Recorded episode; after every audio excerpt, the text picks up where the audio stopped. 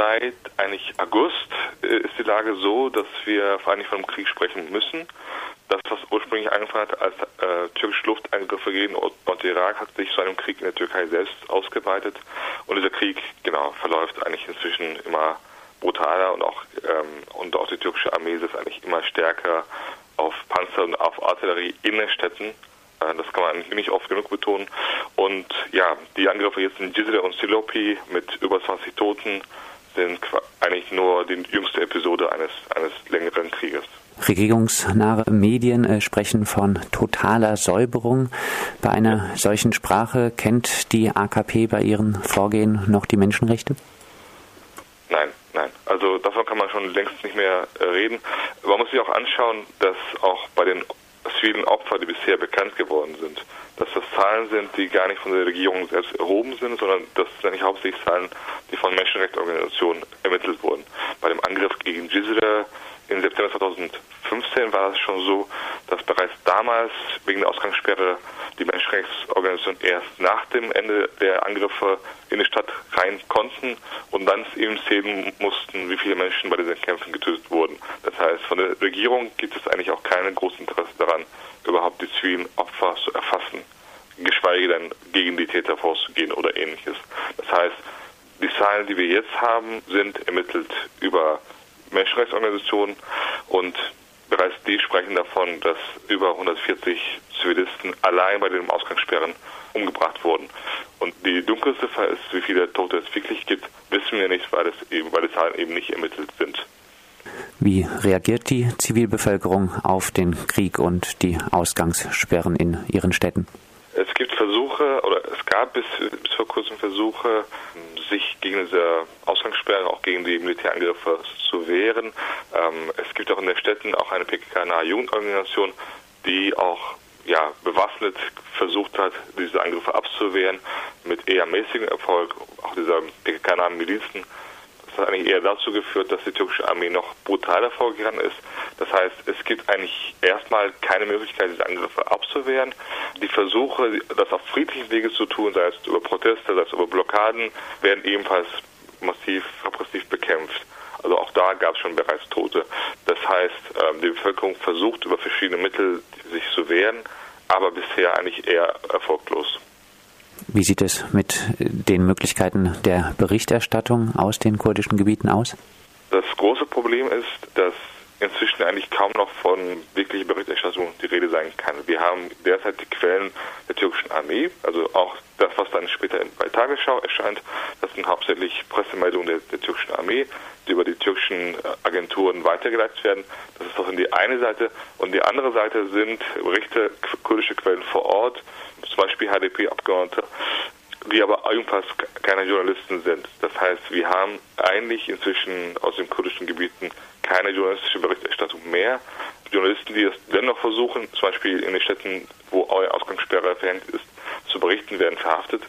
Und für einen Teil der türkischen Presse muss man auch sagen, dass eigentlich dort keine große Interesse daran besteht an den kurdischen Opfern. Das heißt, ähm, möglicherweise könnten sie berichten, aber sie berichten nicht aus Angst vor Repression, aber auch zum Teil auch einfach aus Desinteresse an diesem Krieg. Premierminister Ahmed Davutoglu wird mit der Aussage zitiert, man wolle die Ausdehnung der PKK unterbinden und ein mögliches bewaffnetes Aufbegehren der Kurden wie in Teilen Syriens und des Iraks verhindern. Hat die PKK aktuell noch Ausbreitungsbestrebungen in der Türkei? Also bisher war das so, dass die PKK eigentlich mit eigenen Kämpfern in den Städten nicht aktiv war. Auch gerade weil das natürlich ein äh, noch härteres Vorgehen der türkischen Armee provozieren würde. Derzeit ist es so, dass die PKK da einen gewissen Wechsel signalisiert. Also es gab auch schon Ansagen von Führungsfiguren der PKK, dass auch zivile AKP-nahe Ziele auch legitim seien, dass also auch dort die PKK inzwischen in der Türkei stärker aktiv äh, werden wird. Aber bisher war das nicht der Fall. Ähm, ob ein bewaffneter Aufstand tatsächlich zu befürchten ist, ich glaube nicht, dass es wirklich der Region darum geht. Auch wenn man sich die anderen Ansagen von äh, Davos Odo anschaut, der dann davon sprach, dass man die Stadtteile Straße um Straße säubern wird, also auch dort wieder diese Begriffe, ähm, dann ist eigentlich klar, dass es nicht wirklich um einen Krieg gegen die PKK geht, sondern vielmehr um einen Krieg gegen die kurdische Du hast äh, schon angesprochen die Äußerung einer PKK-Führungsfigur, die alle der Regierung nahestehenden Menschen äh, zu legitimen Zielen erklärte. Du hast im Neuen Deutschland dazu geschrieben, in gewisser Weise übernimmt die PKK damit die Vorgehensweise der Regierung. Heißt dann aber doch, dass die PKK nicht ganz unschuldig ist an der derzeitigen Entwicklung? Gewisserweise nicht. Also wenn man sich auch äh, den damaligen Ausbruch des Krieges anschaut, auch dort gibt es PKK-Aktionen, die sicher dazu beigetragen haben, dass die Eskalation so fortgeschritten ist, wie sie fortgeschritten ist. Es gab zwar immer wieder Versuche der PKK, diesen Krieg äh, ja, wieder einzudämmen, wieder zum Verhandlungstisch zurückzukehren, aber diese Phase ist inzwischen vorbei. Wenn man sich das anschaut, dass wir seit August diesen Krieg haben, ist es auch innerhalb der PKK eigentlich offensichtlich kaum noch vermittelbar, dass man immer noch darauf ansetzt, irgendwann mit der AKP-Regierung zu verhandeln. Also inzwischen ist es bei vielen Akteuren so, dass man äh, äh ja, das Erdogan-Regime nicht mehr als verhandlungsbereit oder verhandlungs, ja, für Gespräche sieht, sondern eigentlich nur darauf setzt, äh, dort über verschiedene Wege Druck auszuüben, sei es militärisch, sei es über andere Wege. Ähm, man hat eigentlich kaum noch Hoffnung darin an Verhandlungen. Und das bei der PK ist es ganz konkret so, dass jetzt gerade durch die Angriffe auf die kurdische Städte da gewisserweise auch eine rote Linie überschritten wurde. Und inzwischen geht die PK auch ähm, anders vor. Das heißt, wir haben diesen, diesen Wechsel auch, dass AKP-nahe zivile Ziele angegriffen werden können. Ähm, ja, das ist auf einmal eine weitere Eskalation, wo die PKK natürlich auch eine gewisse Mitschuld trägt. Ja. Schaut äh, die EU, schaut auch Deutschland bei diesem Krieg ganz bewusst weg, um den Wachhund Erdogan im Kampf gegen die Flüchtlinge nicht zu verlieren?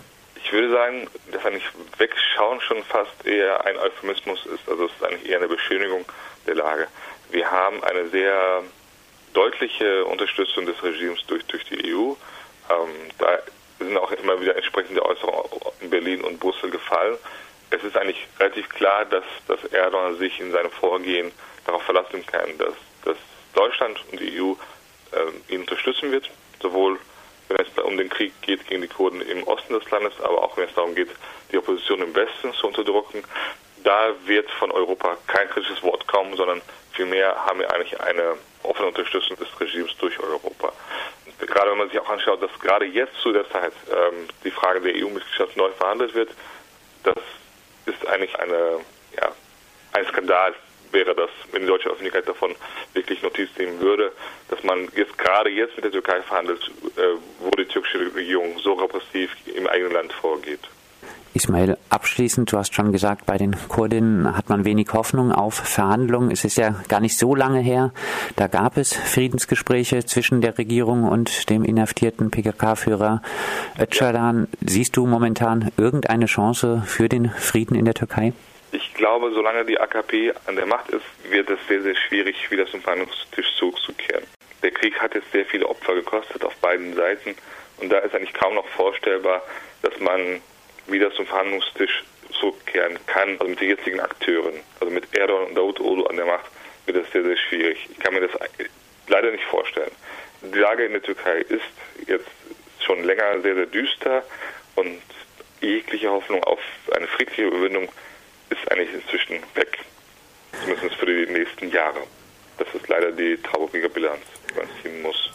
Das sagt Ismail Küpeli, Politikwissenschaftler und freier Journalist, der die Ereignisse in der Türkei insbesondere auch über die sozialen Medien intensiv verfolgt und darüber berichtet.